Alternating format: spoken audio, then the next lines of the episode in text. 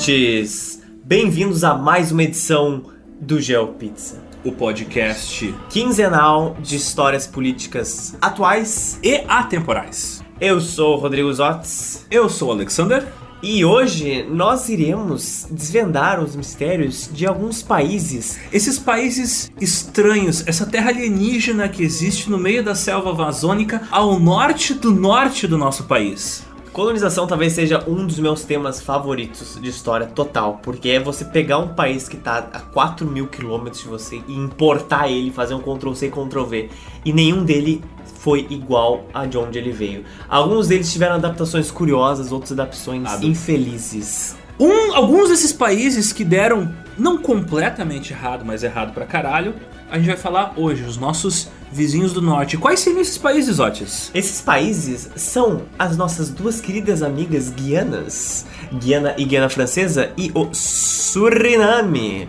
Esses países são a exemplificação da face mais esdrúxula da colonização. O Caribe é a região onde a colonização, eu poderia dizer, mostrou a sua cara, Mais cruel? que até hoje deixa um legado colonial. A gente brinca que nós somos colônias, mas hoje. Hoje a gente vai ver o que, que é realmente um Assim, legado colonial. Assim, ó, comparado. A gente gosta de falar, gosta de falar de situações horríveis e, e lugares que deram errado. Nesse podcast a gente só fala de coisa bad vibe. Porque a história é isso: é sangue, tristeza, dor, sofrimento. Se, se o pessoal diz que o, o Acre não existe, o que, que existe ao norte do Acre? Veremos.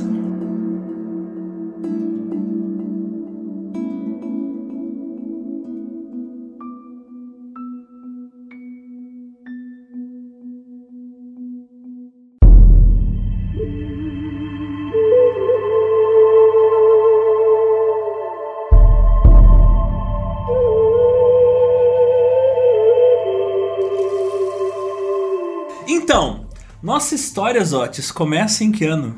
A nossa história começa há bastante tempo. A nossa história começa, a nossa pizza dessa quinzemana começa no final do século XV. Não. Não? Não, a nossa história começa em 3200 antes de Cristo. Não, não começa aí, não. Claro que começa. que pariu. Isso é uma competição que eu tenho com os Otis. Ele vem com uma data, eu tento vir com uma data muito anterior. Alguns trilhões de anos atrás. Então, há 15 milhões de anos Ah, atrás. não. Não, não. Há centenas de milhões de anos atrás. Sério, isso, isso, isso- Assim, ó. Sabe quando tu vê um filme e tu vê o cara morrendo, aí depois tu vê a história dele viva no filme e tu vê, ah, aquela cena era do final do filme. Aham. Então, eu tô fazendo um link agora. Há centenas de milhões de anos atrás, o continente da África e da América do Sul da e América. Central Sim. se separaram. E nesse processo foi se formando ali próximo da fissura um vale. Esse vale debaixo d'água foi se cobrindo de matéria orgânica e subsequentes camadas de areia, matéria orgânica, areia, matéria orgânica. Vamos dar um outro salto no tempo? Por quê? Vamos, vamos! Qual foi o propósito dessa porra? Isso, isso é um link, isso é o link que eu vou fazer Deus do depois. céu, né? Porque é onde começa a história dos países que nós vamos falar hoje.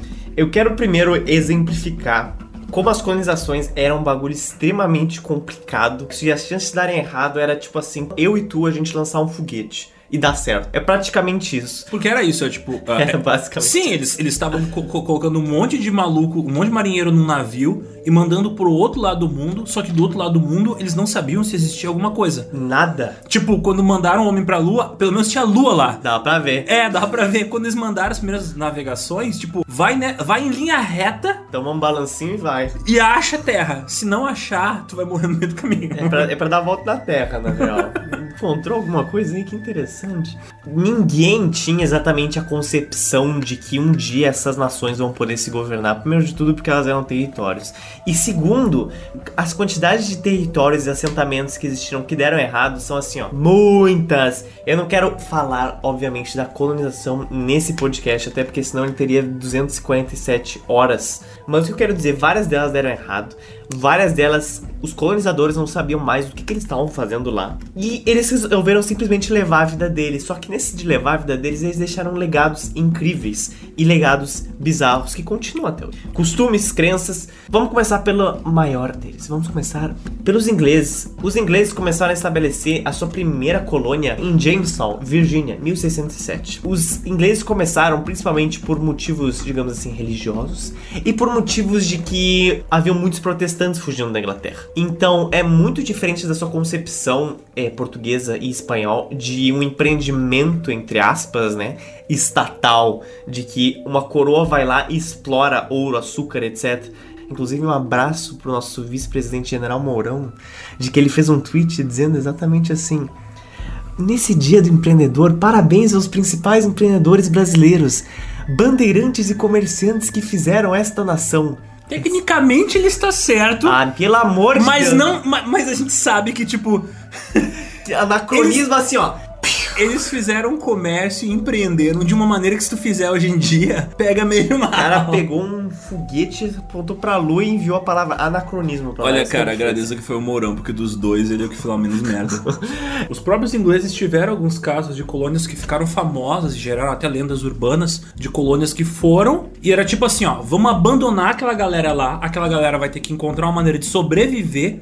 Se deu certo, deu certo. Se não deu certo, foda-se. Porque os caras largavam a galera lá, voltavam pra buscar mais gente. Quando eles voltavam, cadê? Nada. E um desses casos é a famosa colônia Roanoke, que desapareceu. Isso, fo- isso foi na Carolina do Norte, no século XVII. É. Que ninguém sabe se foi um massacre promovido por índios, se os próprios caras morreram de doença, mas a galera sumiu. População da colônia, 64 80 pessoas. Sim. Tipo, os ingleses deixaram a galera lá, instauraram uma cidadezinha básica, básica, básica, básica, voltaram pra buscar mais gente. Quando voltaram anos depois, porque a viagem demorava meses no mar, né? Não tinha mais ninguém. A Guiana Britânica, ela tinha economia completamente baseada na produção de açúcar, a partir da cana-de-açúcar. Até por volta da década de 80 do século 19. Até a abolição da escravatura, em 1837, o, a maior parte dessas plantações, como eu falei, eram mantidas por escravos. Tanto é que Georgetown foi o lugar onde aconteceu uma das maiores rebeliões de escravos da região, que ocorreu em 1823. Um grupo econômico, o Booker Group of Companies. Essa treta é tretosa. E link com o nosso episódio sobre a República das Bananas, onde Essa tu tem tipo treta. empresas controlando países. Então, o Booker Group, ele era constituído dos Booker Brothers. Eles dominaram a economia da Guiana Britânica. Os Bookers, eles eram donos de plantações desde o século XIX. Eles expandiram internacionalmente e diversificaram os investimentos em rum, farmacêuticos, publicações, publicidade, lojas, né, tipo lojas americanas, essas retail stores, Aham. tipo ah, mercados, coisas da Armazéns. armazéns, lenha, petróleo, além de outras indústrias. Eles viraram tipo o grupo Safra, sabe? Tem um investimento em tudo. Sim, sou um monopólio. É um monopólio de tudo. O Booker Group se tornou a maior empregadora na colônia, porque eles eram basicamente a porra dos donos do país. Tanto é que se chamava, eles apelidavam o país de Booker Guiana. 75% de todo açúcar que saía de lá era deles. Os caras tinham uma colônia. Eles eram, donos, eles eram donos de, no final das contas, ali por volta do meiuca do século XX, eles eram donos de todas as plantações de açúcar, menos três. Puta que pariu, cara. A companhia também fundou algo que é famoso. O Prêmio Booker de Literatura, que foi estabelecido em 1968. Essa empresa ainda existe? Eu imagino que sim. Eu imagino, não, ela existe, seu o mal desgraçado. nunca O morre. mal nunca morre. A empresa que lucrou zilhões com a escravidão. Em 2017, em janeiro, anunciou a compra de um supermercado multinacional do Reino Unido, que se você já foi pra lá ou se você mora lá, tu com certeza viu É o Carrefour de um lá, é o supermercado chamado Tesco. Tesco. Tesco. Eles compraram Tesco por 3,7 bilhões de libras, o que corresponde a tipo quase 20 bilhões de reais. Eu não sei nem o que dizer. É muito dinheiro. É muito dinheiro. Então, tá aí, meu filho. O sanduíche que você come do Tesco. Em parte foi financiado pela cana-de-açúcar plantada por escravos na Guiana. Olha, mas por que, que eles estão falando de Guianas e Suriname? Que assunto chato do Isso- inferno! Isso é um link. Isso é um link o Esse é um de episódio das bananas. Isso é, na verdade, um pano de fundo pra gente falar como a colonização ainda é muito presente nesse continente, cara. E o Caribe e as Guianas de Suriname é a maior representação disso. Quando os preços do açúcar produzido com cana-de-açúcar caíram, criando uma mudança, um shift na produção agrícola da região, que Oh, agora Deus. virou um pouco mais produtora de arroz, voltou-se também para mineração e para exploração de madeiras. Porém, a cana-de-açúcar continuou sendo significativa na economia da região até por volta ali dos anos 60. Em 1959 correspondia a 50% das exportações do país.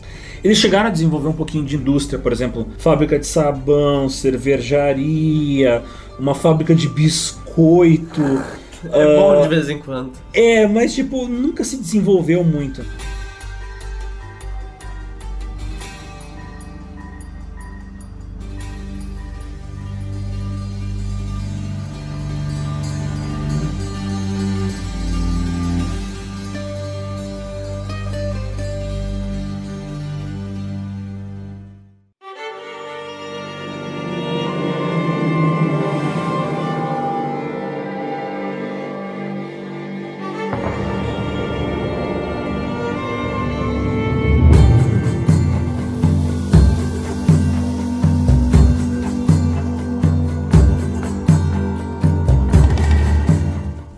Te lembra aquele meme do Silvio Santos, tipo, Não consegue, né? Silvio Santos poderia muito bem chegar pra França nessa época e dizer: Não consegue, consegue, França. né? Não Vai, vai consegue. pra casa. Não consegue. Volta pra casa, volta pra casa. Vai, lá, vai lá. Vai lá, vai lá, vai lá. Vai lá, vai lá. Tá. Então, a maior parte da exploração francesa na América do Norte. Sumiu! Sumiu! então, a maior parte da exploração francesa na América do Norte ela começou ah, no reino do Francis I, rei da França, 1524. Então, ainda pouquinho tempo depois do Brasil ser descoberto. Esse rei, o Francis I, ele mandou um italiano. O nome desse italiano era Giovanni da Verrazzano. E qual era a responsabilidade do Giovanni? Giovanni? Era explorar a região que corresponde hoje à Flórida e Terra Nova, no Canadá. Porque os franceses esta- estavam procurando a porra da rota do Pacífico. Que é uma coisa que os franceses, os ingleses e espanhóis vão procurar sem sucesso durante muito tempo. Non existe. Não existe. Non existe. Basicamente, durante muito tempo, enquanto não encontraram a costa oeste dos Estados Unidos, eles ainda estavam com a ideia, não, vai chegar, vou chegar no Pacífico em breve. Os caras ali chegando no Texas. Não, eu tô chegando, tô chegando no Pacífico, vai, claro.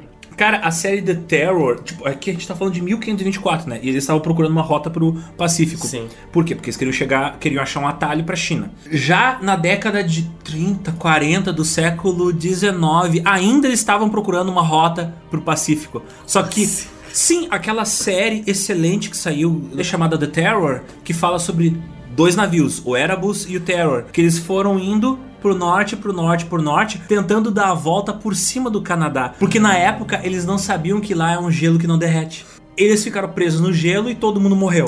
Ah, eu vi isso. Tá. E acharam os navios, tipo, ano passado, esse ano. Meu Por causa do aquecimento global que finalmente tá derretendo o gelo. Tá vindo com atraso essa Então, rota. me- então meio que a Rússia e o Canadá estão se preparando porque se o aquecimento global perder o controle, vai surgir uma rota por cima. Os caras se preparam pra ganhar dinheiro no apocalipse, né, velho? É muito Óbvio, money, money, money, cash, cash, cash. Então, gente, a França, posteriormente, ela tentou estabelecer um monte de colônias ali pela América do Norte e elas falharam miseravelmente.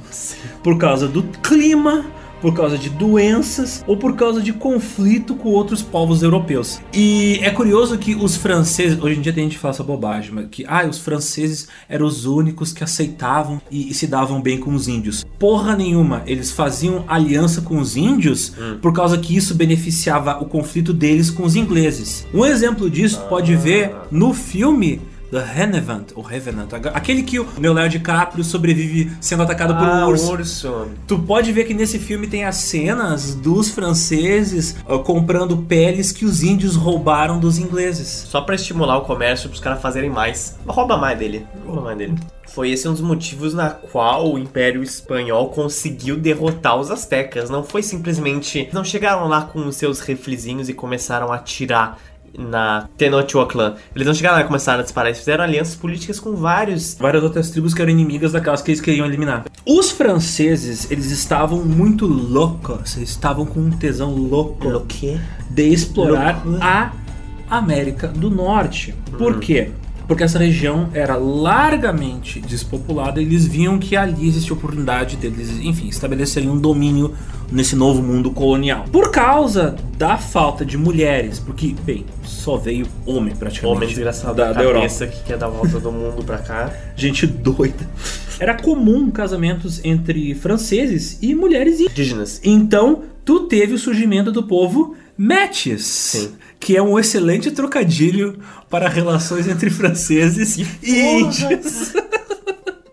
Cara, não dá, velho. Esse... Não dá, mano. Então, ah, as relações entre os franceses e os índios eram normalmente pacíficas, mas de novo, existia aquele. Era pacífica por causa que era do interesse dos franceses que eles se dessem bem com um povo local que conhecesse a região Sim. e que ajudasse eles a fuder com os outros europeus. Mas é claro, teve regiões onde tipo a presença deles foi mais forte. No sul ali dos Estados Unidos, onde era tinha muito francês, tinha francês pra caralho, ficou só os nomes. Nomes com uma, uma terminologia francesa. Sim, ali pelo sul tu encontra muita coisa ainda com o Bayou, o Bayou, Bayou, Bayou. é, Vermont, Illinois. Como se falar em inglês, Illinois, mas em francês, Illinois. Illinois, ah, Illinois. Illinois. Illinois.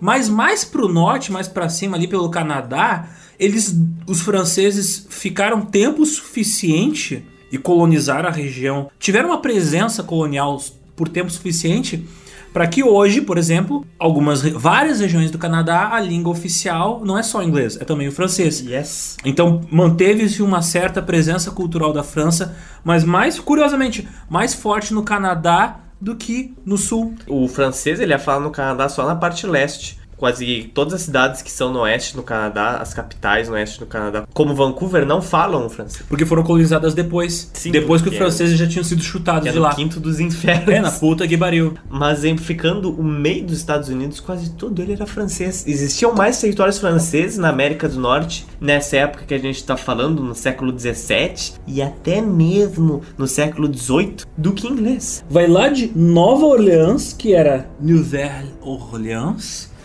E aí tu vai subindo. Tu Entre tem- a Flórida e o Texas. É, aí tu tem Louisiana, Fort Orleans, aí tu tá subindo, tu tem. Tem alguns que se mantiveram, como Montreal, Tu Quebec. tem. Aí tu, é, aí tu vai subindo, tu tem Montreal. É um Y assim, vocês vão ver no Isso. mapa. É um Y de francês. E eles faziam fronteira basicamente com as 13 colônias, então não foi à toa que eles ajudaram os revolucionários norte-americanos na sua busca pela independência. a expulsarem os americanos. Cara, tu olha o mapa assim, tu vê, tipo, os ingleses estão cercados de franceses. Espelhando, de certa forma, acontecimentos europeus posteriores. Tananana. Mas a gente tá falando de um lugar que deu certo. Vamos falar agora. Ah, é? Então cancela esse podcast. Vamos falar da parte lá pra baixo. Lá pra baixo. Vamos, baixo. vamos descer. Volta. Guiana Francesa, Zotis. Ah. France Equinoxial. Equinoxial. Equinossal. Equinoxial. Je parle um Aqui- peu de aqui- français. Aqui tem sal. Mon petit front. Não, petit front é namorado em francês, que engraçado. Não, é petit ami, isso. Petit ami. É. Namorado em francês é le petit ami. Estou esperando le petit ami. Hum, hum, hum, Oui, hum, oui. hum. Oui, oui, oui. Oui, oui, oui. France Equinoxial. Ela começou. Equinossal, caralho! Ela começou em 1612, quando uma expedição francesa que partiu de Cancale, na França, ela sob o comando de Daniel de Latouche e comandada também por François de Razilly, um admiral. Carregando 500 colonos, eles chegaram na costa nordeste do que hoje nós conhecemos como o Maranhão, Erraram. aqui no Brasil. Erraram um pouco de Guiana, então. Não, mas é ali perto, ali perto, ali Ah, perto. tá, ali perto. quase. Ali perto, ali perto. Quase. Ali perto, ali perto. Então, de la Havar... Não, não, não sabes parler français, Moisés? Vai tomar no cu. Assiste-toi. Assiste-toi. Isso. De la... De.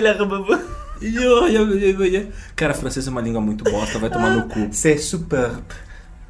De la Ravardie, ele descobriu a região em 1604, mas com a morte do rei da França, os planos de colonização eles meio que foram adiados. Só que eles Mas- já estavam lá. É, os colonos logo eles fundaram uma vila que foi chamada de São Luís. Até hoje tem esse nome e é em homenagem ao rei Luís Nono. Da França. Essa é a única capital brasileira que foi fundada por franceses. Eu não sei se isso é bom ou se é ruim.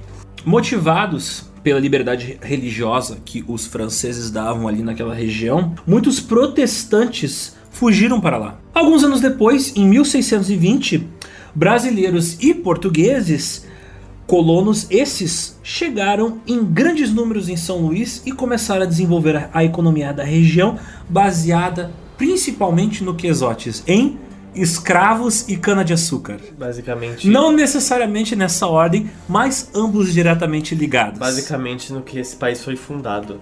Mas aquela colônia não durou muito tempo.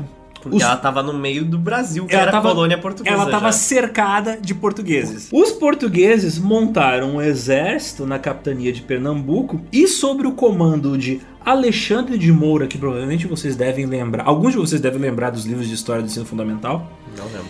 Ele conseguiu comandar uma expedição militar que derrotou os franceses e expulsou eles em 1615, poucos anos depois de eles terem chegado ali.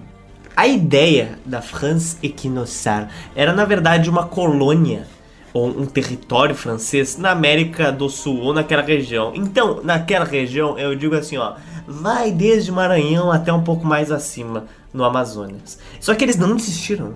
Os franceses são muito persistentes. Eles não desistiram de fazer a France Equinossar. Então, o que, que eles começaram a fazer? Os portugueses falaram, sai daqui, vaza. Então, eles começaram a subir. E eles começaram a subir cada vez mais. Foram lambendo mais pra cima. A ponto de que quando eles chegaram na Amazônia, muitos deles, obviamente, não resistiram àquele clima terror. Alguns se perderam por lá procurando o Eldorado. É. Fazendo um link agora com o podcast sobre Serra Pelada. Ficaram lá picaretando. Tinha ouro lá, só que eles não acharam. Mas eles encontraram territórios para se assentar na fronteirazinha, digamos assim, da Guiana Francesa, da atual Guiana Francesa, com o Mar do Caribe, porque o resto tudo era mata infernal úmida demais. O primeiro assentamento da Guiana Francesa foi em 1604. Foi quando eles acabaram tendo diversos problemas e acabou. Acabou? Acabou! Morreu todo mundo? Morreu todo mundo e acabou. Isso era comum naquela época, como a gente já comentou. Tipo, uma, é uma, tu funda uma colônia, vai embora. Quando volta, cadê? 41 anos depois, eles enviaram outros colônios para a mesma região. Devia ser um tédio. Eles estavam falando assim, ó, cara, Eu acho que, que eu- tédio. O que, que a gente foi- faz? Não, foi- deixa não. eu ver minha gaveta aqui. Tem alguma coisa que a gente pode fazer? Dele olha, ah, tem um documento de 40 anos atrás de Mas um é aquela- território que a gente perdeu na América do Sul. Às vezes tu precisa uma geração inteira envelhecer e morrer pra que algumas pessoas voltem a ter confiança em algum tipo de investimento ou em algum tipo de aventura comercial. Sim. Então provavelmente foi a geração seguinte que pensou: não, não vamos desistir, vamos tentar de novo, porque os velhos tentaram e deu errado. Agora os jovens estão tentando de novo. Houve uma nova expedição em 1643 na região que atualmente é Cayenne, capital da Guiana Francesa, e deu errado. De novo. De novo! E foi restabelecida, mas não tanto tempo depois, em 1660. Na região, quando eles voltaram em 1660, tava rolando uma, uma orgiazinha inglês, holandês e francês na região. De 1660 até o século XIX, a Guiana foi inglês, holandês e, finalmente, francês. Oficialmente, de 1851 até 1951, exatos 100 anos, a Guiana Francesa era originalmente e declaradamente uma colônia penal. Lá tem uma região que é chamada a Ilha do Diabo, Ile du Diable, que era a região onde vários franceses criminosos eram enviados para lá para trabalhos forçados.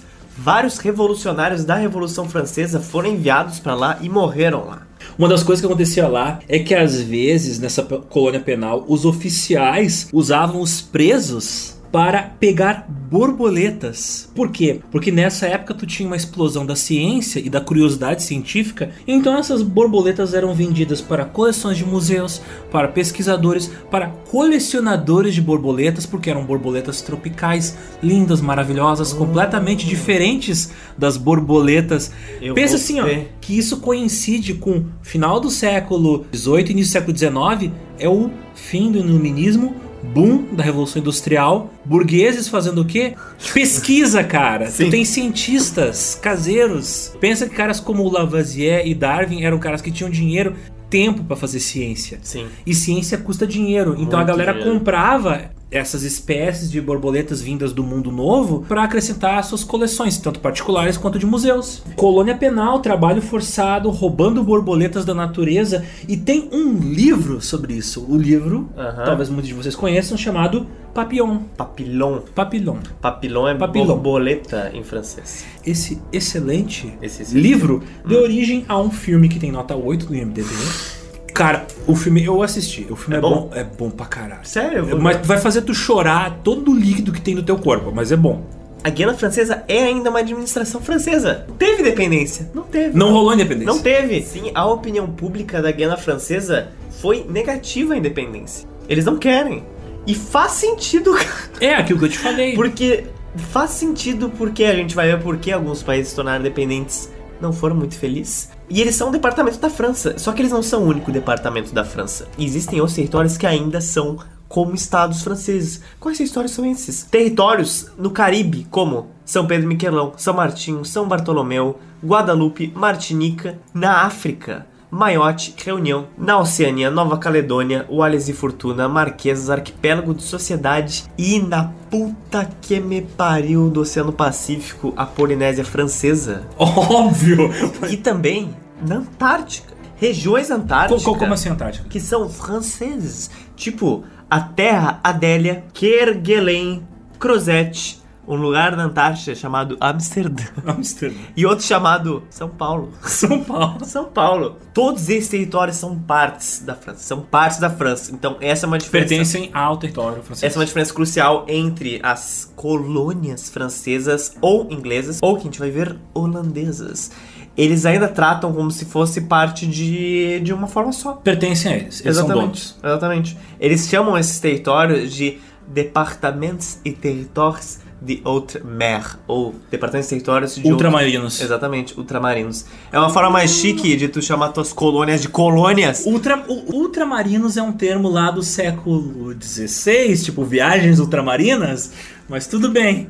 Pensando e até abrindo um pequeno debate assim, faz sentido algumas delas não serem independentes, porque existem muitos, muitos países na, no Pacífico. Isso é uma lição que eu falo pra todo mundo. Se tu acha que tu é bom em geografia, baixa um joguinho e seleciona pra acertar país da Oceania. Não tem como vencer. É, são milhões de Não países. tem como vencer. E vários deles enfrentam grandes problemas de agora que eles estão desaparecendo. Eles estão tendo aumento do nível do mar. E aí como é que fica? E pra onde vai essa gente? Mas se tu é independente, tu tem 20 metros quadrados de território, como assim independente? Tu é um, um dependente solitário, entendeu? E, e alguns desses territórios, a, ques- a questão é, eles mantêm esses territórios porque daí expande os domínios marítimos. Aí o valor desse território é por causa da lei internacional. Tipo, tantos quilômetros em volta daquele território, daquela ilhazinha, daquela pedra, daquele seixo, não são águas Uhum. São internacionais. francesas, São águas francesas. Sim. E aí eles podem pescar e aí eles podem explorar minerais que podem existir debaixo da- do, do leito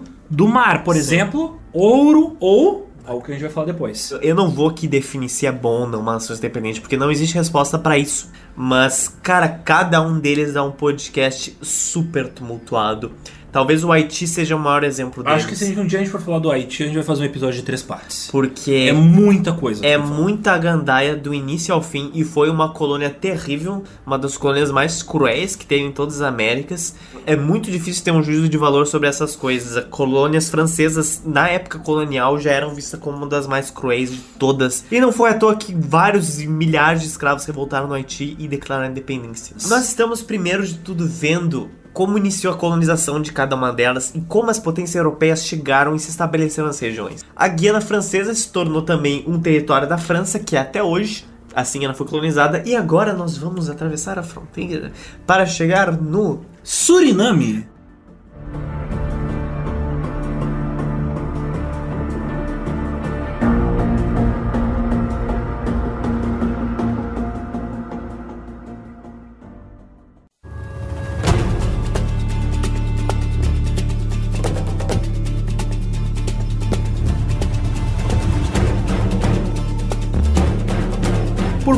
3200 a.C., 3200 a.C. é mais ou menos a época onde a tribo nômade dos Arioque, Enio Arioque, Arioque. Mentira, velho. Sim. Era, o, o canto de guerra deles era. E as fêmeas deles eram as Shimonas. Shimona. Então, os Ariokes. Eles caçavam e pescavam na região que hoje a gente conhece como Suriname, já por volta dessa época. E eles foram a primeira tribo habitante dessa região, a primeira que a gente tem notícia que habitou essa região. E por muito tempo, os nativos da América Central e América do Sul foram os únicos habitantes desta região. Porém, Zotes, o que acontece? O quê? Merda acontece. Certo, já? Já. Porra. Em 1498, o primeiro contato do homem branco acontece entre as tribos do Suriname e a terceira viagem Porra, de só, Colombo. Só pulou uns 7 mil anos agora em duas. Ué, eu, linhas, eu tô né? com pressa, tô com pressa de. de- E os Ariwokers estão ainda lá? Os Airwalkers agora estão. Eles estão olhando pro Colombo e perguntando: Who's? Ai, meu Deus. Então, 1498 é quando a terceira viagem do Colombo vê os Ariwokers lá fazendo moonwalk. Enfim, ser processado. enfim, Zotes. O Suriname, ele foi uma colônia holandesa até 75. E você pode se perguntar, cara, Holanda nas Américas é uma coisa estranha, não? Não, nem um pouco na verdade. Ela é, ela foi tão numerosa até quanto, digamos, francesa. Só que o legado holandês talvez seja um dos maiores legados que eles deixaram em todas as Américas. Os neerlandeses. Eles tiveram a empresa mais valiosa do mundo. A Companhia das Índias Ocidentais Sim, eles. e eles começaram tendo seus primeiros assentamentos em 1600 na atual Indonésia. Eles já sabiam quais eram as rotas que você precisava para se conectar com a Ásia. E eles estabeleceram assim. Se você pensar e você vê no mapa as dependências portuguesas, colônias portuguesas, você vai ver que elas seguem uma linha. Elas vão do Brasil, vão para África, vão pro outro lado da África, Angola, Moçambique, sobem ali um pouco para Macau, na China, chegam em Mumbai, que teve uma presença portuguesa. Então é tudo é um caminhozinho que vai até a Ásia. Todo mundo tava querendo isso. Uma das primeiras colônias e assentamentos dos Países Baixos foi a Nova Holanda 1621-1670. Os territórios que atualmente correspondem às fundações da Nova Neerlândia ou dos Nova Países Holanda. Baixos é o sul de Nova Jersey, o leste da Pensilvânia, o sul do- de Nova York e também o oeste de Massachusetts. Corresponde a regiões onde foram polos de ideias libertárias, polos de liberdade religiosa e polos de multiculturalismo naquela época. Polos onde as pessoas podiam debater temas, falar sobre assuntos, comprar livros e permitiram essa efervescência cultural que deu origem às, enfim, inevitáveis revoltas que fizeram os Estados Unidos se tornar independente do, da, da Inglaterra. Exactly. Então a semente da independência americana tá Já ali. estava na época colonial. Inclusive, várias bandeiras de alguns estados dos Estados Unidos, como de Nova York, Albânia, eh, Nova Jersey, são das cores da Holanda: laranja, branco e azul. Até hoje tem esse legado. Que interessante. Os holandeses tiveram todos pequenos assentamentos que duraram muito tempo. Eles eram rápidos e precisos. Era aqui, ó. Gran tava chegando, ocupa aqui, ocupa. É quando tá, tipo, vendo vi- vindo viatura na rua. E aí as outras viaturas fecham ali as estradas pra não chegar carro na- no cruzamento. Era isso que os holandeses faziam. Chegavam, cercavam onde vinha grana, só que eles criavam polo cultural em volta, um polo econômico. O território da Nova Holanda. Nova Holanda, fundada pelos holandeses. Aonde? No Brasil.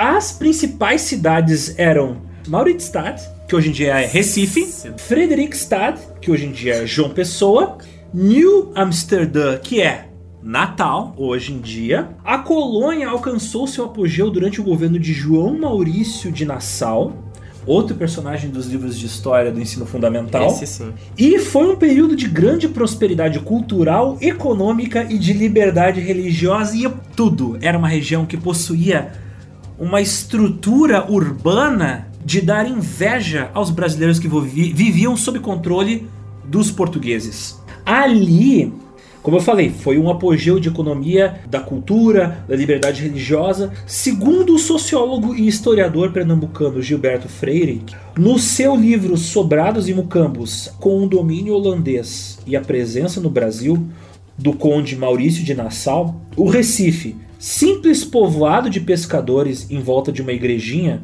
se desenvolvera na melhor cidade da colônia e talvez do continente. Sobrados de quatro andares, palácios de reis, pontes, canais, um jardim botânico, jardim zoológico, observatório astronômico, igrejas calvinistas, uma sinagoga, estrangeiros das procedências mais diversas, prostitutas para fazer a alegria da galera, lojas, armazéns, indústria, todas as condições para uma urbanização in intensamente vertical. Em 1600 pingados. Tu tinha uma cidade completa, desenvolvida e com estrutura tu tinha uma cidade que iria permitir que uma burguesia, que uma classe média se desenvolvesse mais cedo no Brasil. Se esse fosse o Brasil, caralho, São Paulo hoje ia ser maior e mais potente que Nova York. Se os holandeses tivessem ficado.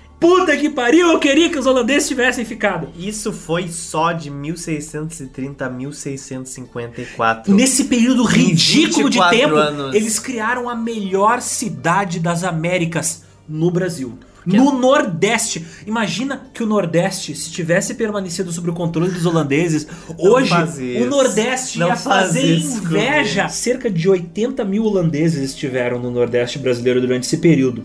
Holandeses eram chamados de Topatinga, termo de origem tupi antiga que significa, adivinha? Rosto pálido porque eles são branco que nem um mármore. Mas como é que tu chama? However, porém, porém, Zotes, os portugueses ficaram com invejinha, filhos é. da puta, e lutaram contra os holandeses, porque os holandeses estavam meio que invadindo um pouquinho ali o território português, né? E o que aconteceu? Eles tiveram uma significativa vitória na Segunda Batalha de Guararapes em 1649. Sobre a ameaça da ocupação de Lisboa e a reocupação do Nordeste do Brasil pelos portugueses, que já estavam em guerra com a Espanha, a Nova Holanda, o Brasil holandês, acabou.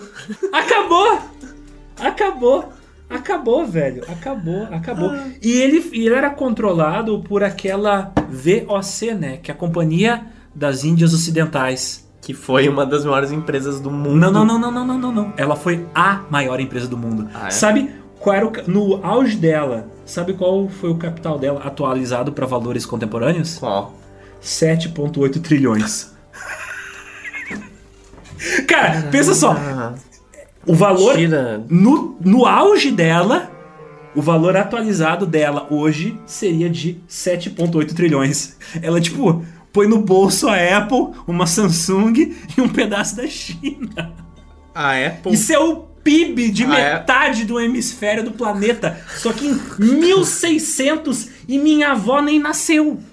E a, a, a Apple vale um trilhão de dólares. Semana. Não, em setembro, agora, um mês atrás. Maurício de Nassau ia pedir de Natal a Apple. Steve Jobs ia servir uma.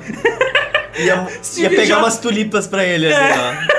Mas, cara, pensa só faz sentido por causa que os holandeses foram os primeiros a desenvolver a economia de mercado envolvendo ações. Então, tipo, eles eram os tubarões de Wall Street. Eles eram os bancos. Sim, cara, eles fundaram Nova York. Nova York existe por causa deles. Eles fundaram o mercado. Lá. Eles fundaram o mercado de ações. Esses filhos da puta, os caras sabiam lidar com o dinheiro e sabiam lidar com quem lidava com o dinheiro. Então, vamos, vamos descobrir por que, que os neerlandeses Holandeses. queriam estavam colonizando porque dava grana. Como a gente viu, eles tiveram a empresa mais valiosa do mundo. Vários desses assentamentos acabaram sendo quais deles? Um deles foi o Suriname. Mas mais interessante, eis o seguinte: a Companhia das Índias Ocidentais construiu um forte em 1616 no rio Ezequibo. Eles estabeleceram assim comércio de açúcar e também, é claro, importavam escravos africanos. Enquanto a costa do rio permanecia em controle neerlandês, os ingleses começaram a estabelecer ocupações no outro lado do rio Ezequibo e o Suriname. Então, começou a ter um conflito entre as duas potências sobre a região, a ponto de que a região mudou de domínio várias vezes entre os ingleses e entre os neerlandeses. Em 1796, o Reino Unido fica com o domínio da região. Para vocês terem uma ideia de como era essa bagunça. Em 26 de fevereiro de 1667, os holandeses invadindo com sete navios, tirando Suriname do domínio britânico, e eles queriam essa colônia por causa das suas plantações de, de açúcar. No dia seguinte, o forte é conquistado após uma batalha de três horas, e em 21 de julho de 1667, os ingleses e holandeses assinam um acordo onde, em troca de Suriname, eles deram para os ingleses Meu Deus do céu. outra colônia. Oh, meu Deus. Qual Calma, foi calma. essa colônia, Quando tu lembrar que a tua vida é uma merda, tu lembra de quem fez esse acordo. Tu lembra do cara que trocou Nova York pelo Suri- Suriname. Pelos Suriname! Eles venderam todos os territórios dele na América do Norte que correspondiam a, no- um deles Nova York, porque Suriname dava açúcar. Pra que que eu quero Nova York se eu tenho Pra que, que, cana eu, de açúcar? pra que, que eu quero Wall Street? Quero, eu quero meu café docinho, caralho. E É isso cagada. E aí, Nova Amsterdã, hoje é conhecida como Nova York, porque ela foi batizada em homenagem ao Duque de York. E finalmente, o país agora ganha o nome de Suriname. Em 1667, adivinha o que acontece, Zotis? Os ingleses retomam o país. Em 1668, os holandeses conquistam de novo. Cara, os caras ficam trocando de camisa assim, camisa do Reino Unido, camisa do Holanda. Os caras trabalhando assim, não, agora tá aqui, agora tá aqui, agora tá aqui. Durante esse período colonial, milhares de escravos africanos foram trazidos para Suriname para servir de força de trabalho nas plantações de açúcar. Porém, como o Zotis falou, terra de ninguém, não tinha nada lá. Um monte de mato, pouca gente branca, muito escravo, o que acontece? Muitos desses escravos, eles escaparam e formaram suas próprias tribos no meio do mato de Suriname. O que eu acho uma coisa foda pra caralho. Tribos africanas Ah, na América do Sul. E apesar de todas essas dificuldades, até hoje eles mantêm, tipo, elementos culturais dessa época. E essas tribos, hoje em dia, são conhecidas como os Maruns. Quem são eles? São tribos como os Boni, Kiwinti, Matawa, Njuka, Oaramaka, Saramaka. As seis principais tribos que se formaram a partir dos escravos que fugiram das plantações e foram para o meio do mato.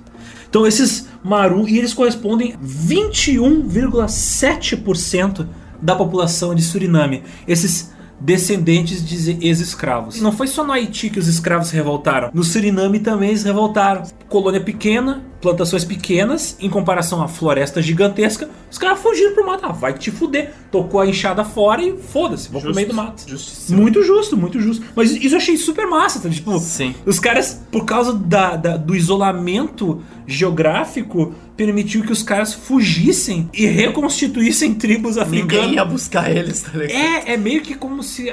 Cara, pensa no Amapá que fala holandês. É isso.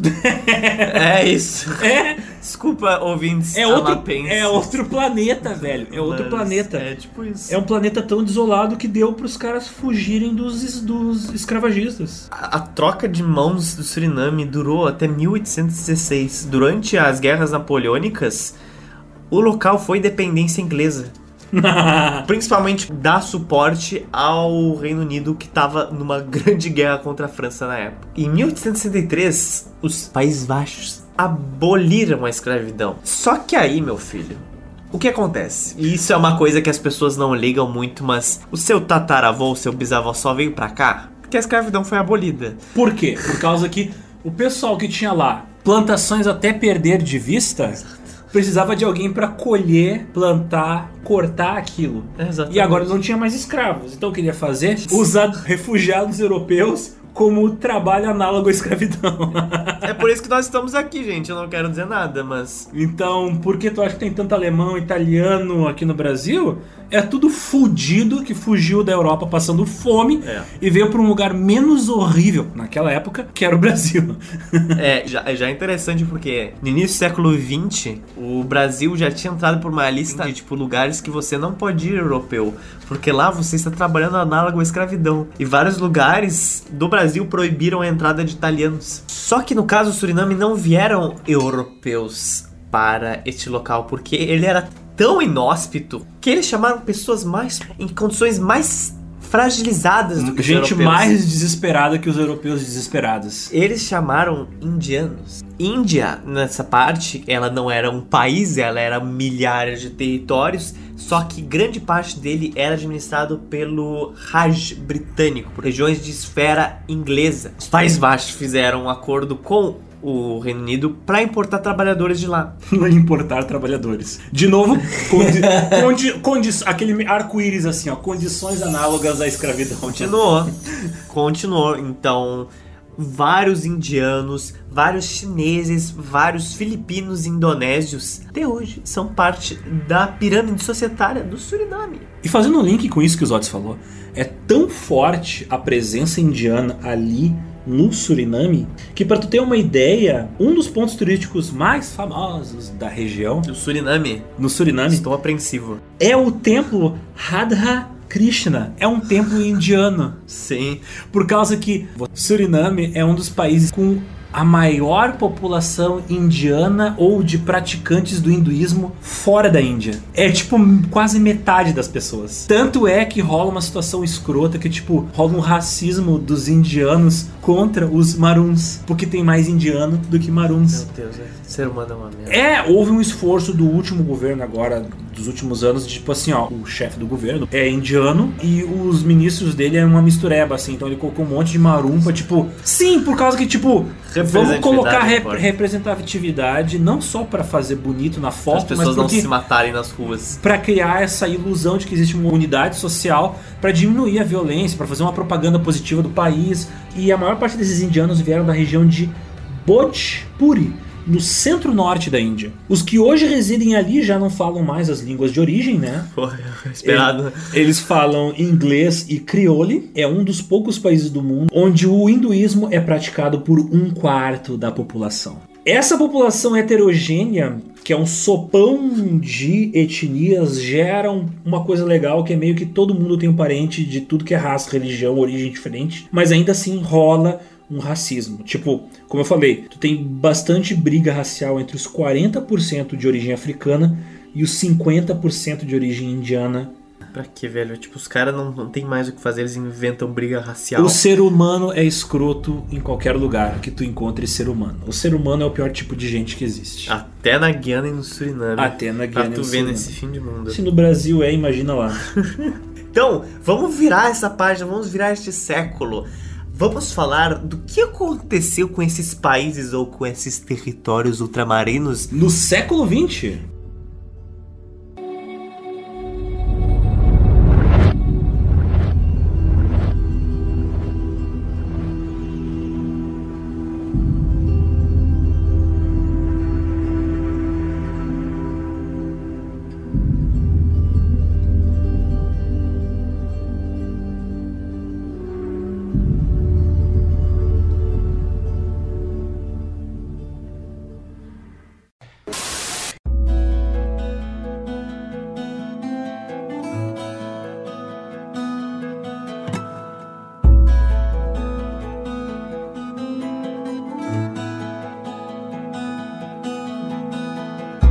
Diferente de outros países da América Latina que tiveram governos militares na década de 60 e 70, o Suriname sofreu um golpe de estado em 29 de fevereiro de 80. Ele chegou atrasado até nisso. Caraca, velho. Até nos golpes de Os estado. caras não estavam lá na New Wave e o cara. Ah, golpe. Escutado. escutando um oigo boingo e É. sofrendo um golpe de estado. No caso dado pelo general Desi Bouterse. E eles declararam o país como uma república socialista. O plot twist. Isso ali no início dos anos 80. Esses países, a Guiana Francesa, a Guiana e o Suriname, eles vivem sobre a esfera ali da região do Caribe, dos países caribenhos. Esse fenômeno de um confronto entre forças internas de esquerda e de direita, um governo mais militarizado, mais de direita, e um governo mais revolucionário, mais de esquerda, mais socialista, isso não aconteceu só ali no Suriname, na Guiana. Ele também aconteceu, adivinha onde? Na Jamaica. Tem um caso famoso onde estava havendo um confronto violentíssimo durante a década de 70 entre diferentes facções de esquerda e de direita dentro da Jamaica e ambos utilizavam a música do Bob Marley dizendo: "Ah, não, fala das nossas ideias". Tanto é que quando o Bob Marley tentou fazer um show com o apoio do governo, não com um apoio político, mas com um apoio de estrutura, tipo, ah, a gente vai liberar umas tomadas para vocês ligarem as guitarras. A facção que fazia oposição ao governo Ah. tentou assassinar o Bob Marley e a banda dele. Atiraram 50 vezes neles, não mataram ninguém. Como assim, velho? Sim, invadiram o estúdio de gravação dele ali na capital e tentaram matar ele. Deu sorte que eu acho que o, teve dois ou três caras que se fuderam bastante, mas não morreram. Tanto é que depois, mesmo sobre a ameaça de morte, o Bob Marley foi lá, fez o show, chegou a puxar pela mão os líderes da- dos partidos opostos, tipo, ah, não, vamos tentar fazer uma paz. E no momento que ele tava xingando, não, vamos tentar fazer uma paz, caiu uma porra de um raio, todo mundo.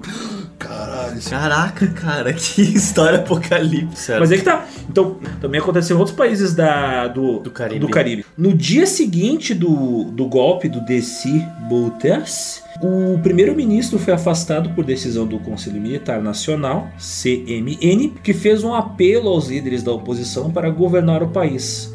Momento no qual vários líderes de esquerda tomaram as rédeas do governo. Os primeiros anos do governo estabeleceu relações com Cuba, enfrentando oposição interna e externa vinda principalmente dos Estados Unidos e dos Países Baixos. Em 8 de dezembro de 82, jornalistas, intelectuais e líderes sindicais contrários ao governo Bouterse foram presos, torturados e assassinados, o que não é uma novidade na América do Sul, provocando uma suspensão de todos os acordos de cooperação assinados entre os Países Baixos e sua ex-colônia. Caraca, que maravilha. Em um esforço para reduzir o isolamento do Suriname, o governo aderiu à comunidade do Caribe, restabelecendo relações, relações com países como Granada, Nicarágua, Brasil e Venezuela. De novo, eles meio que se tornaram amiguinhos de Venezuela por influência de Cuba. Em 29 de novembro de 86, a casa do chefe da oposição armada, Rony Brunsvik, foi incendiada e 35 pessoas foram sumariamente executadas, principalmente mulheres e crianças. Então foi meio tipo massacre nível assim, tipo Ruanda.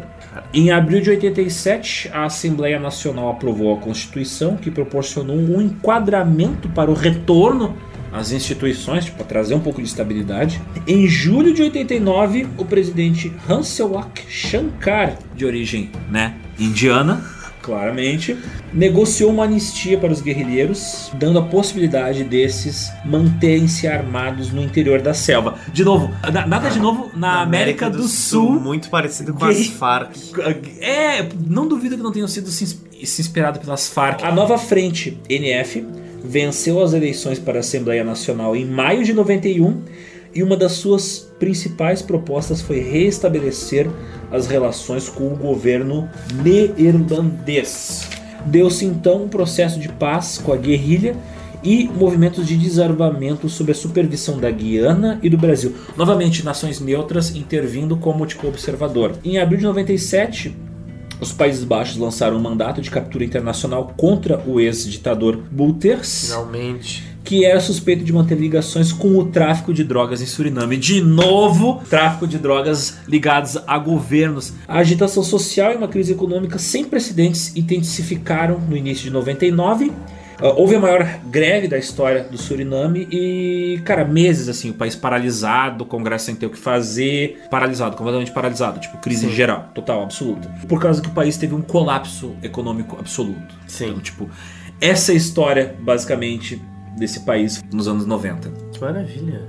A gente tem a impressão agora de que vamos mudar os ares, mas às vezes não é isso que acontece. Às vezes, crises na época democrática ficam com o ar de que essa democracia não serve pra nada. Essa democracia só me trouxe inflação, só me trouxe caos, só me trouxe violência, só me trouxe tráfico de drogas. Eu gostaria de voltar à época militarizada em que isso não ocorria. Então, o Buters não terminou as suas- seus, seus trabalhinhos sobre o Suriname. Ele arregaçou suas mangas e já em 2010, no dia 19 de julho, ele restabeleceu o controle no governo surinamês em uma votação realizada no parlamento, conseguindo 36 dos 50 votos. Até hoje ele é uma figura muito controversa que ainda tem muita influência política no Suriname, tem altas ligações com o tráfico de drogas e ele não pode sair de lá. Porque senão ele vai ser preso. Sim, o cara tá tão queimado que se ele for, lá, pro Brasil ele é preso. Tipo, pra cá ele é preso. Os Países de Baixo emitiram um mandato de prisão do cara. Há muito tempo, O isso cara- nos o anos ca- 90 O já. cara é uma mistura de Saddam com Sarney. É. Esses ares voltam e, cara, às vezes a América do Sul toma um passo à frente pra depois tomar, tipo, cinco passos atrás.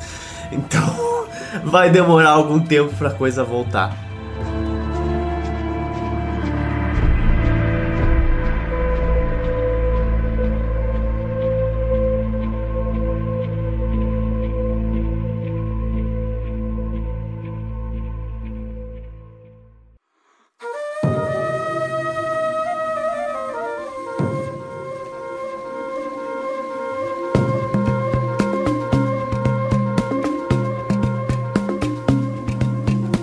Zotes, que no início do podcast eu havia citado sobre o fato de que há milhões, centenas de milhões de anos Finalmente, haviam se formado, haviam se sua- acumulado material orgânico no fundo do mar, ali na costa dessa- da Guiana. Então, entre a Guiana e a Venezuela, pelo lito, pelas águas ali que fazem fronteira com o litoral deles. Por quê? Então, essa disputa roda em torno do rio Essequibo. Durante a segunda metade do século XIX, uma disputa surge entre a Venezuela e os britânicos.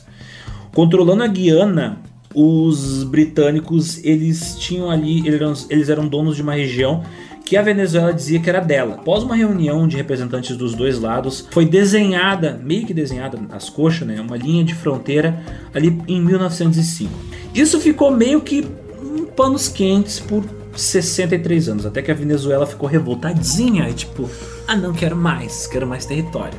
E o que, que ela fez? Dizendo que a decisão sobre a fronteira sacaneou ela e que essa demarcação de fronteira era nula, sem valor, foi tentado, foi feito um protesto e um tratado foi assinado em Geneva em 17 de fevereiro de 1966, onde se resolvia o conflito sobre a fronteira com um novo tratado, de novo, novo tratado entre o Reino Unido e a Venezuela, onde era dado uma chance da Venezuela provar que a queixa dela estava correta. O que aconteceu?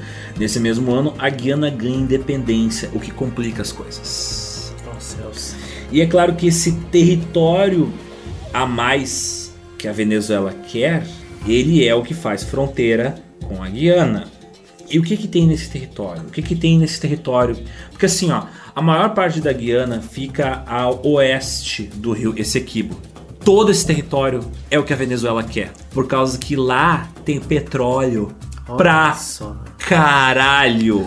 70% do território da Guiana é o que a Venezuela até hoje afirma que é dela. Imagina alguém chegar pra ti então, 70% de ti é meu.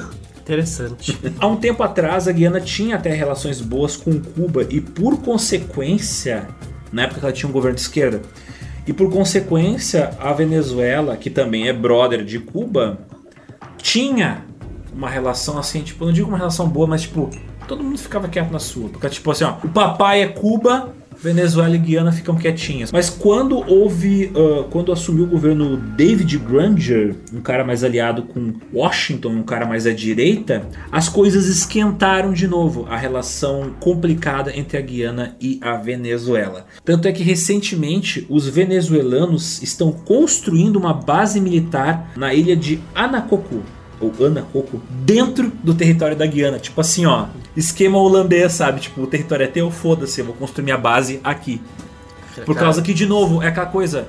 É o mesmo esquema que a Rússia fez com a Crimeia. Tipo assim, ó, foda-se, é meu. É Cala a gente- boca, eu tenho mais poder que tu. É o que a gente viu na edição do petróleo, da Guerra do Chaco, da Bolívia invadindo o Paraguai.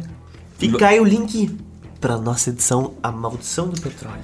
E para explicar melhor para vocês o que é esse petróleo que tem na Guiana, em 2011 a Guiana tinha planos de estender a sua costa para 150 milhas náuticas, pegando um pouco das águas da costa da Venezuela. Por quê? De novo, petróleo.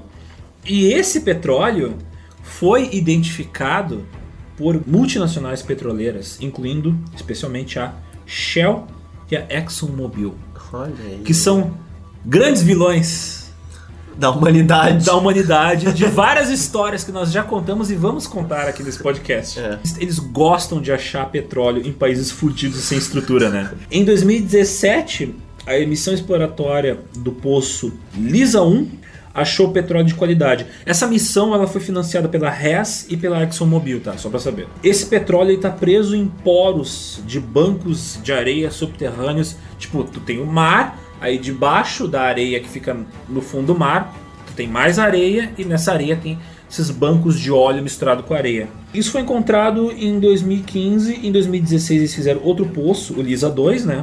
Confirmando que o reservatório de óleo é gigante. Ele é estimado entre 800 milhões e 1.4 bilhões de barris de petróleo. Então assim, ó, se o pessoal começar a conseguir a explorar esse óleo, cara, vai ter um aporte de grana tão grande, Guiana, tão grande, tão grande.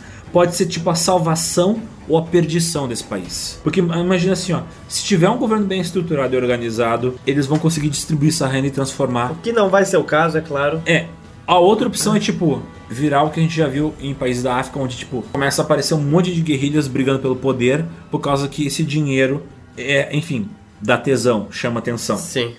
A previsão é que a estrutura esteja pronta e operando e exportando petróleo por volta de adivinha quando? 2019. 2020. Puta merda. É amanhã. Segunda Guiana pertence à Guiana, segunda Venezuela pertence à Venezuela. Obviamente é do interesse dessas empresas que pertencem à Guiana, né? Por causa que a Venezuela é um país complicado de fazer negócios, né? Ah, vá. Então, como a gente pode ver, nossos paizinhos tiveram uma instabilidade política tumultuada até hoje. Até hoje prometem pérolas e vão ter pérolas.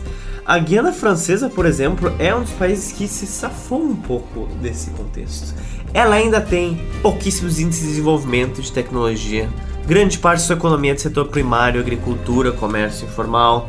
Mas da onde vem uma- um crescimento substancial de toda a Guiana Francesa? Da onde? Vem do Centro Espacial da Guiana Francesa. O quê?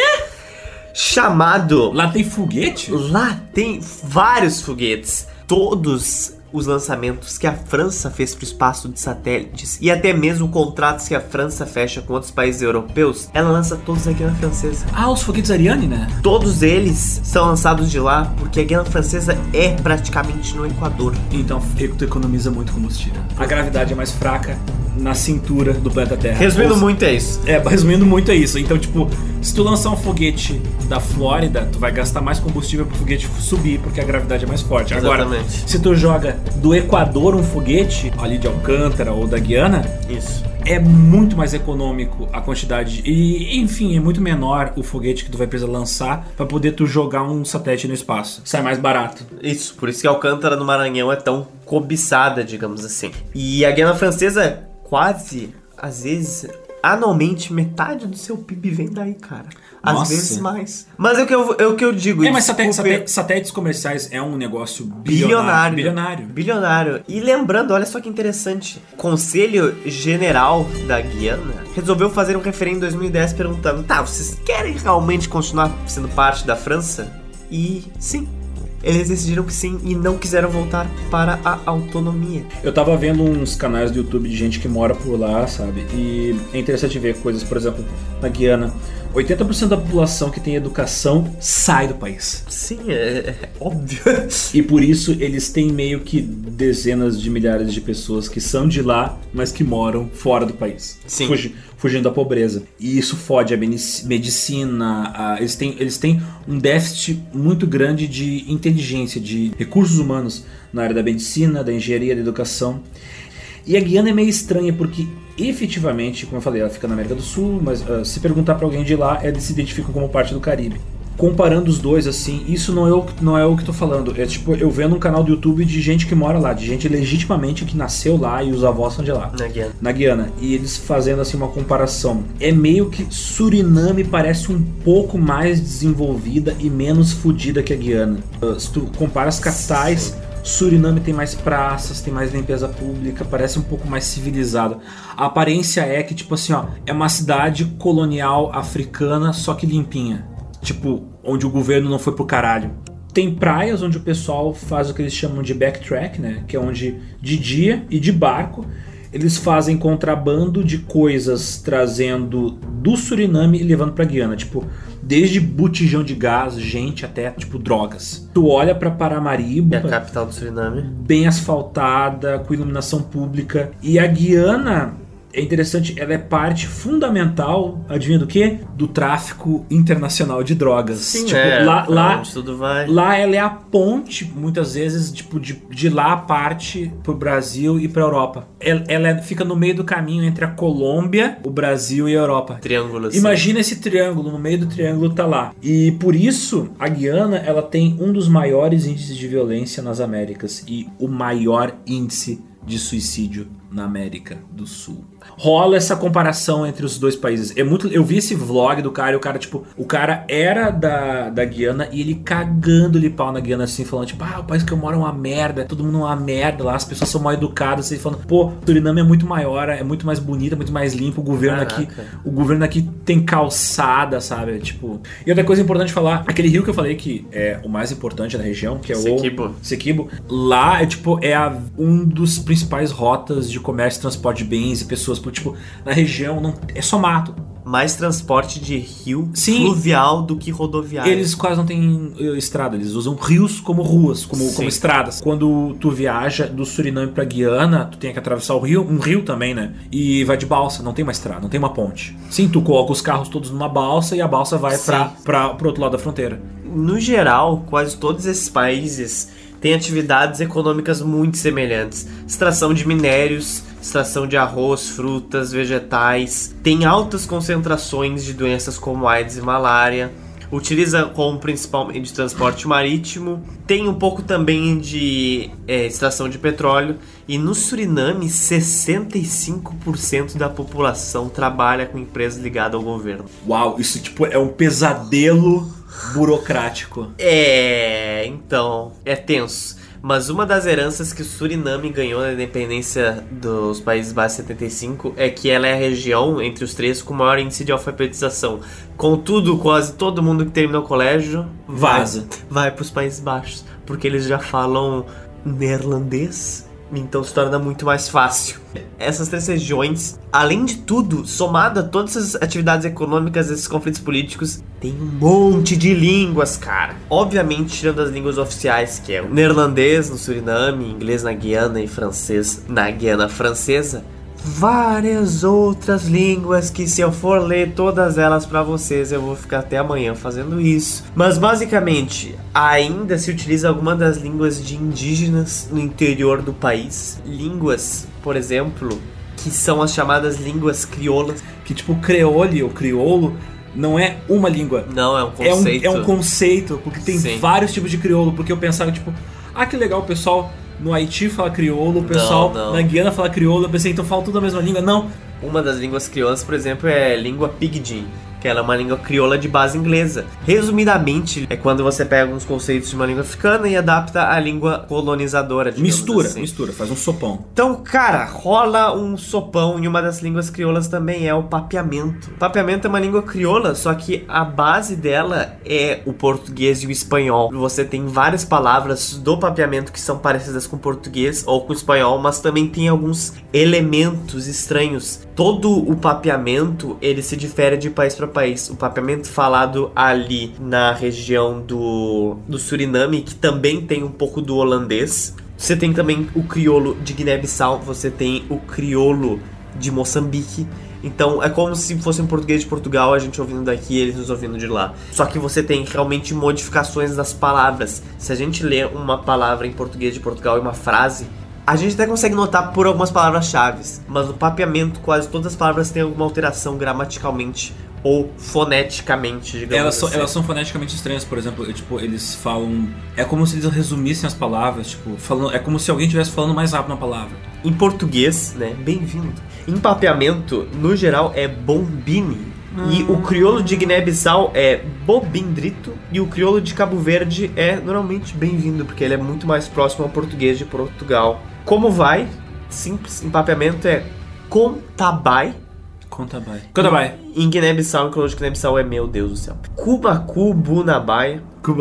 E em crioulo de Cabo Verde é Modiquibo Satabai. Então é uma língua formada literalmente por é, ex-escravizados que ouviram essas línguas e adaptaram ela no contexto É dela. quase, é quase como fosse. É a interpretação deles da língua e foi ficando. E a coisa se passou. então você tem um poucos deles ainda no, no Suriname. E essa língua também, o papeamento no Suriname, também tem alguns polos em Aruba e Curaçao, que também são territórios ainda da colônia neerlandesa. E no meio de tudo isso, é claro que existe preconceito de línguas com outras línguas. Então você tem vários conflitos étnicos por causa disso.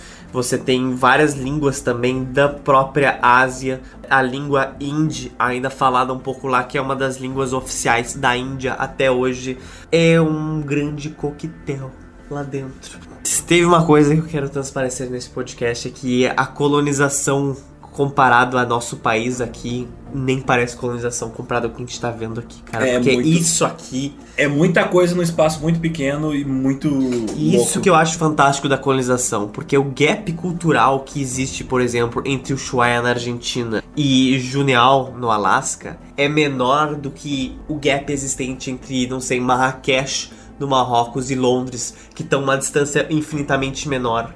Conseguiram, cara, num continente inteiro criar uma, hegemonia cultural e social e enorme que na Europa e na Ásia, no hemisfério oriental, digamos assim, é muito mais complicado de achar. Se tu morar aqui nas Américas e tu souber inglês e português, tu consegue facilmente aprender espanhol e francês, que são todas as línguas faladas no continente. Bom, tem holandês, mas Whatever. fica pro abraço.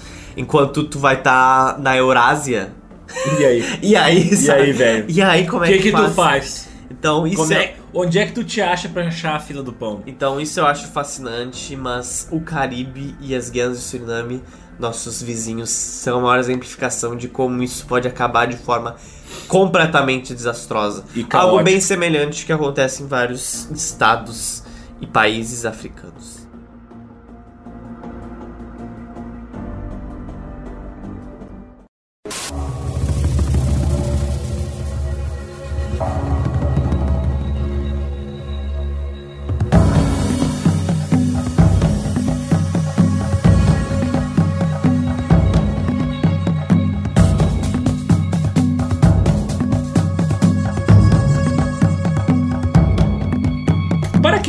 Estiverem interessados, ainda estiverem interessados em fazer turismo nesse lugar esquecido por Deus, ah, Se a gente não convenceu você, a gente não vai lá? Vou dar um exemplo de uma turista que foi para Suriname. Então, algumas coisinhas que você precisa saber. O Uber naquele lugar não é o Uber, é um aplicativo chamado 66. Ai meu Deus? É o 99 de, de virado. Mentira. Ai, é verdade. Caso vocês queiram andar por lá de táxi, se você é mulher, eu recomendo tomar cuidado ao andar de short, porque podem pensar que você é uma prostituta dominicana ou brasileira. Porque a- a- anda de short na rua as prostitutas brasileiras e dominicanas, que vão lá ganhar dinheiro fazendo programa. Como eu falei, as cidades têm uma carinha de África, é uma mistura de ruas ma- recém-asfaltadas, com poucas construções com mais de dois pisos. Assim. A maior parte são casinhas coloniais no centro da cidade e 90% é casas residenciais com um piso.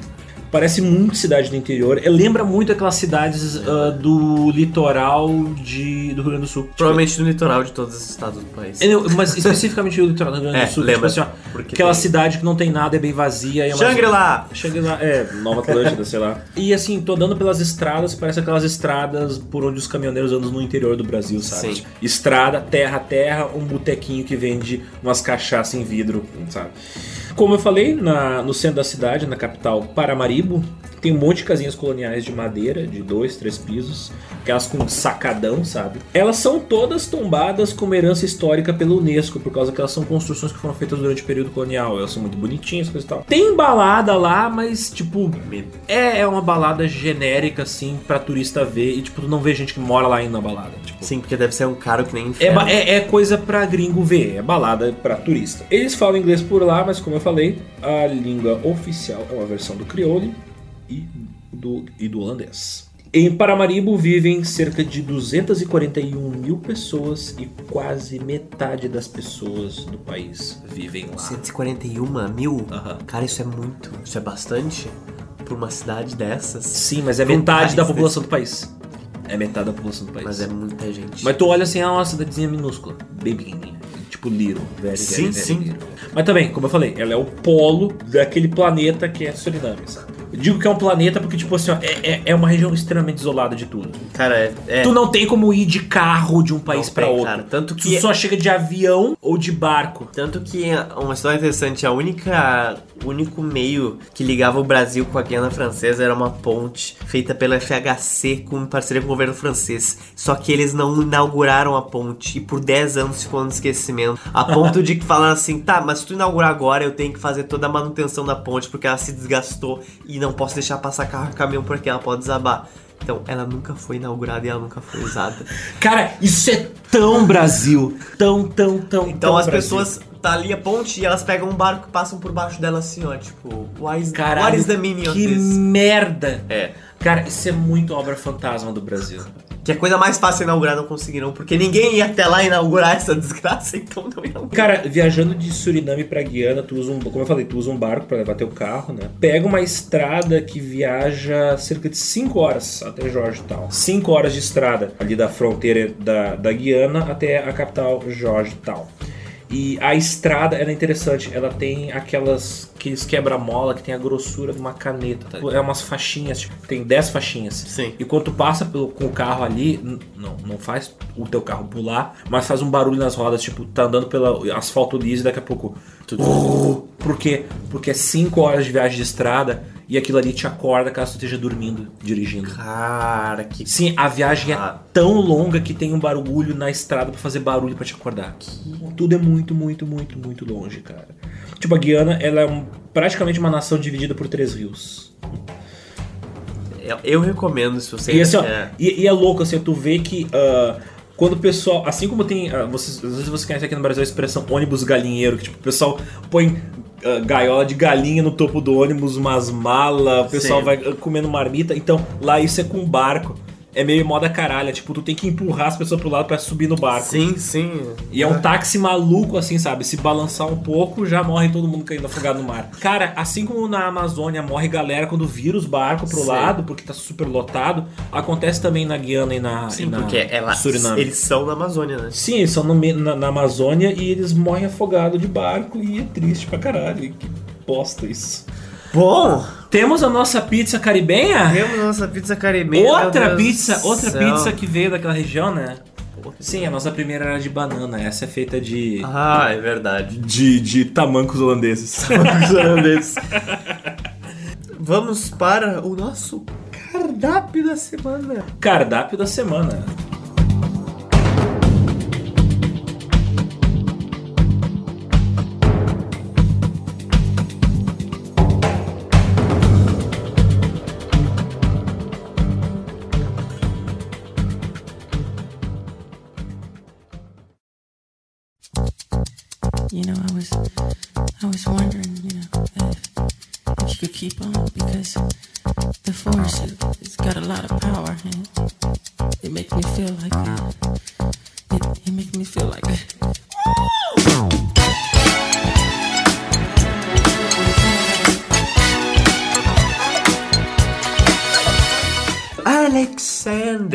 São as dicas infelizes que você tem para dar para nossos ouvintes se torturarem ouvindo desse, sobre esses lugares ou vendo películas sobre estas regiões? Então, como sou um país onde nada é produzido e nada acontece, e feijoada, tipo, eu não tenho nenhum livro, nenhum E- filme pra indicar. Bom, eu indico então, se vai ser assim, o filme Papillon. Pô, leia um livro, leia um livro e veja um filme. Leia um livro Papillon e veja um filme Papillon. O filme de 2017 é bem fraquinho, assistam o original.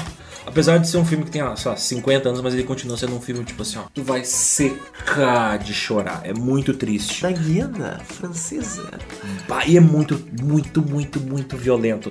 Emocionalmente isso te destrói. Mas vale a pena ver, por causa que é a realidade do sofrimento daqueles prisioneiros que não mereciam estar ali. Tipo, era, tinha ladrão de galinha. Sim, era prisioneiro político, grande parte. sabe? É, é uma galera que não, não precisava sofrer. Eu indico também o YouTube deste querido viajante estadunidense que viaja as ruas do Suriname e da Guiana. O canal dele se chama Richard Ward Traveler. Ele, na verdade, vai pros três países, cara. Esse cara, velho. Palmas pra ele. Não tem amor pela própria vida. Ele foi pra Guiana. Eu teria medo. Ele foi pra Georgetown. Ele foi pra Cayenne, na Guiana Francesa. E ele também foi pro Suriname, cara. Porra, parabéns. Para você nos ajudar a fazer edições de podcast como estas, no nosso apoia.se barra Geopizza, através de lá, a nossa ferramenta de financiamento coletivo, você pode nos ajudar a partir de apenas dois, Dois reais. reais. Eu não sei nem o que vale mais dois reais. Não existe mais nada que vale dois reais. Tu não É consegue, nem mais, tu é não consegue nem mais comprar. Te lembra que existia aquelas baninhas de Sete um, belo. um centavo? Mas aqui ainda tem coisa por dois reais. Você pode ajudar incríveis iniciativas como a nossa a partir de dois reais na apoia E melhor ainda, ganhar recompensas. Então dá uma olhada lá e ajuda a produzir o nosso conteúdo independente. Independente. É isso. Então, é isso. É isso. Mais um episódio Bad Vibe que vai fazer com que eu não durma bem essa noite pensando no, no sofrimento dos, Dos guianenses, dos Dos sirinabenses. dos nossos colegas da América do Sul. Ai, na boa, que triste. É, Cara, tá me dando uma dor tão grande na minha empatia que ela tá com, tá com uma hérnia. Até semana que, que vem e voltaremos com mais. Até semana que vem, não. Daqui- até daqui Eu falei que que vem. Que que vem? Que Nossa, que agora vem? eu tô inventando novas palavras. Eu tudo que Falou o Aurélio, os Otis Aurélio agora. Os caras podem colonizar o continente, eu não posso inventar uma palavra. Adiós! Adiós.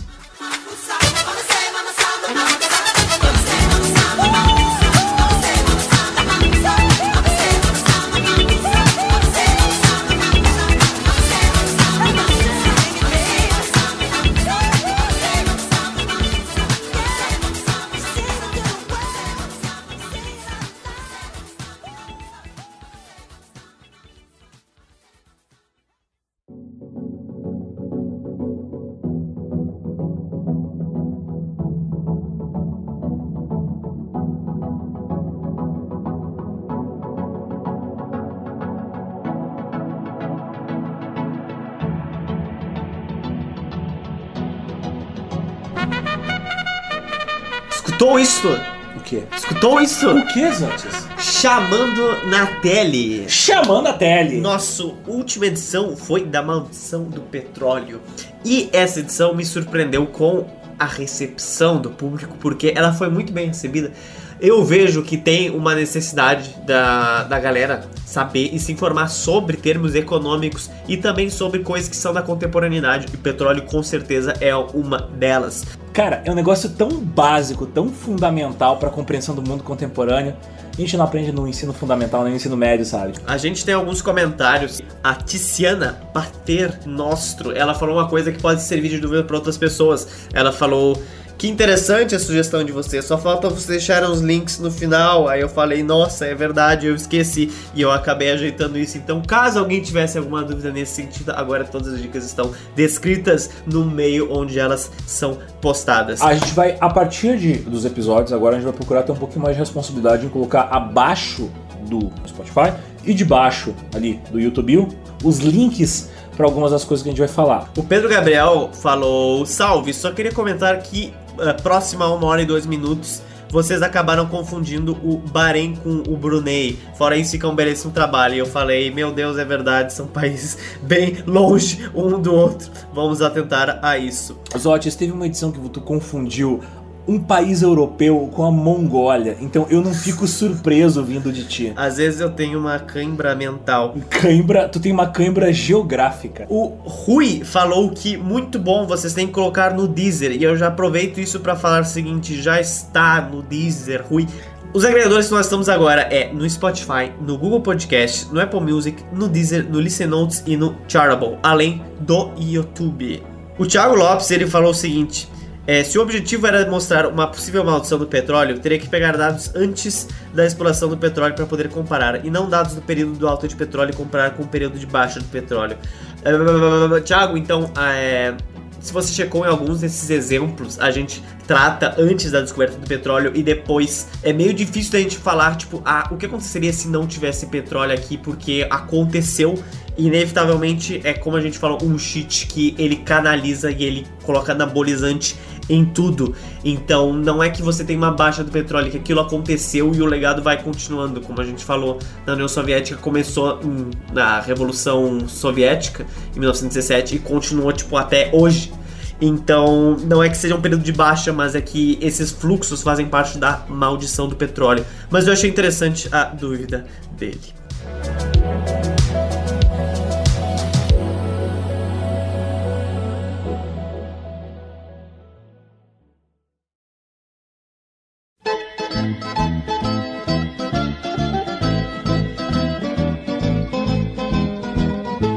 Cara, Francesa. eu tenho uma moeda da Polinésia Francesa. E eu com isso. Cara, eu tenho e que eu achei numa fonte em Londres. Nossa.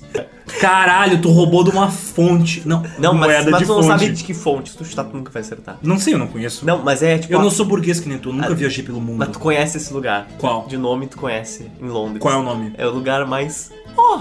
Eu fui lá. Qual, qual lugar que tu roubou? Chuta. Não sei, não sei, não sei.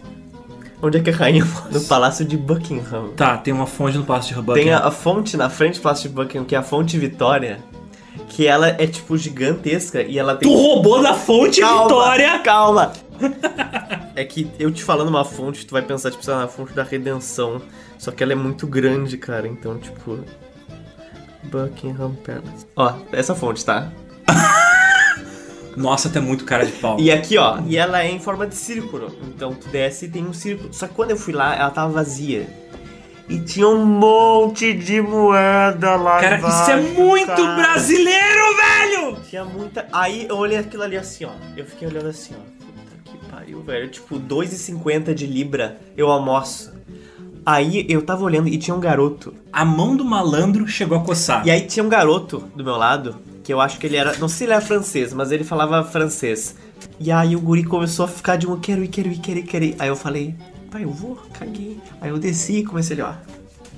Caralho, seu Papei Libra. Aí o guri desceu. papel libra! Aí o guri começou, desceu e ele ficou ali, ó, pegando. Aí se tornou uma guerra fria entre eu e o guri pra ver quem pegava mais moeda.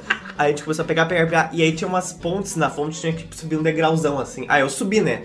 Aí a criança ficou me olhando, tipo, eu não consigo subir aí, seu pau no cu.